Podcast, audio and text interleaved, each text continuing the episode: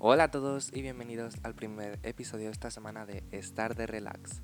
Yo soy vuestro presentador Sergio Benítez, más conocido como Sergio Star en YouTube, y estoy encantado de estar aquí con vosotros este viernes. ¿Qué tal os va el día? Siempre siento como si me fuerais a responder, pero solo estáis escuchando y estoy muy emocionado por tener este tiempo con vosotros. El tema de hoy es la Pride y el orgullo heterosexual. Así que, vamos a por ello. Empecemos por el orgullo heterosexual y por qué hay que celebrarlo. Hace ya una semana salí a la calle para preguntar por qué se debería celebrar esta fiesta. La mayoría de gente admitía que hacía falta un día para los heterosexuales, pero muchos otros reclamaban que no hacía nada de falta. He aquí la cuestión.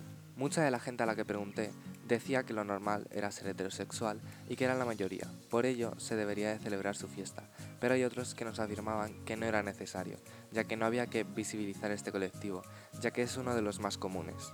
Y muchos otros preferían que se celebrase el Día del Planeta, de los perros, etc., antes que el Día del Orgullo Heterosexual.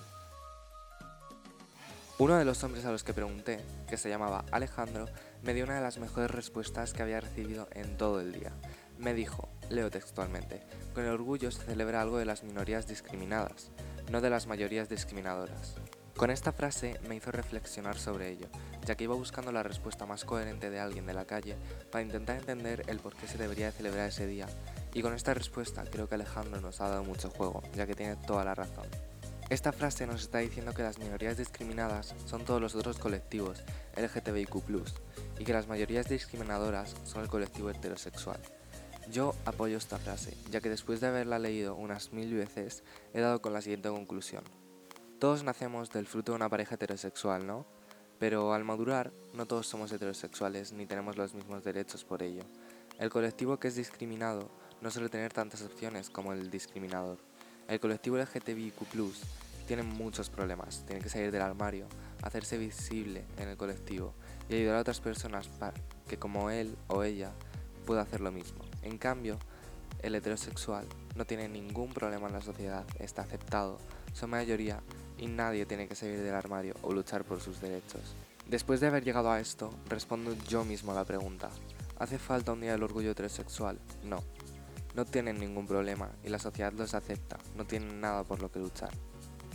Ahora vamos a la otra cuestión, porque sí que tiene que haber una fiesta para el orgullo LGTBIQ, o, como se le llama, porque tiene que existir la Pride. Al igual que antes, salí a preguntar a la calle, y yo pensando en que la gente iba a responder que no hacía nada de falta y que no era necesario, y la mayoría dijo eso, pero otros hicieron como Alejandro y me dejaron con la boca abierta de cómo me expresaron. Como ya he dicho, había muchas opiniones diferentes. A muchos les fallaba la palabra orgullo y pensaban que no se debería celebrar ningún día de nada, y solo habría que tener en cuenta por qué se celebra y hacerlo diariamente. A otros, el orgullo gay les parecía una payasada. Respetaban al colectivo, pero lo que no les parecía normal era el numerito que montaban en la Pride, haciendo referencia a cómo se vestían o cómo la celebraban. Pero luego me encontré con una chica que se llamaba Sandra, que me dejó con la boca abierta. Después de haberle preguntado por el orgullo heterosexual, me respondió afirmando por qué sí hay una fiesta para este colectivo y no para el colectivo heterosexual. Leo textualmente como ella me lo dijo. La fiesta del orgullo gay está para visibilizar a este colectivo que está tan invisibilizado y tan discriminado. No tiene sentido una fiesta del orgullo hetero o una fiesta que reivindique ese colectivo, porque es un colectivo que no esté discriminado, no tiene ningún problema en la sociedad, no les pegan por la calle, y después de esto, la pregunté qué le parecía la fiesta del orgullo, y me dijo lo siguiente. A mí me parece genial que haya gente por la calle desnuda, o vestida como quiera, ¿qué problema hay de verlos al natural con su cuerpo? Que se vistan como quieran, no hay ningún problema.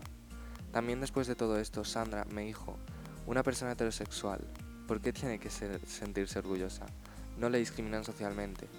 Entonces es lo que se le inculca a lo largo de la historia. Y después de todo esto, creo que no hace falta que responda a la pregunta, ya que el orgullo gay hay que celebrarlo, siempre que se pueda. Por todo lo que ha dicho Sandra, no tengo nada más que añadir. Y para finalizar, os voy a hablar de una pareja que se conoció hace ya 7 años, y desde entonces no solo le han dado un impulso a su carrera, sino que también han hecho más poderosa la comunidad LGTBIQ. Este dúo dinámico son Los Javis, compuesto por Javier Calvo y Javier Ambrosi.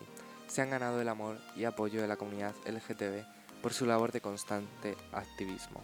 En una entrevista de Shanghai comentaron que sienten la necesidad de que haya una reivindicación de valores que sean muchos más abiertos hacia los bisexuales, transexuales, homosexuales y lesbianas, pero por medio de la televisión. Javier Ambrosi dijo, a nivel profesional me sigue faltando la gran serie de televisión LGTB de España, que tengan un gran alcance mediático y en la que no haya solo uno o dos personajes episódicos. ¿Qué pensáis vosotros?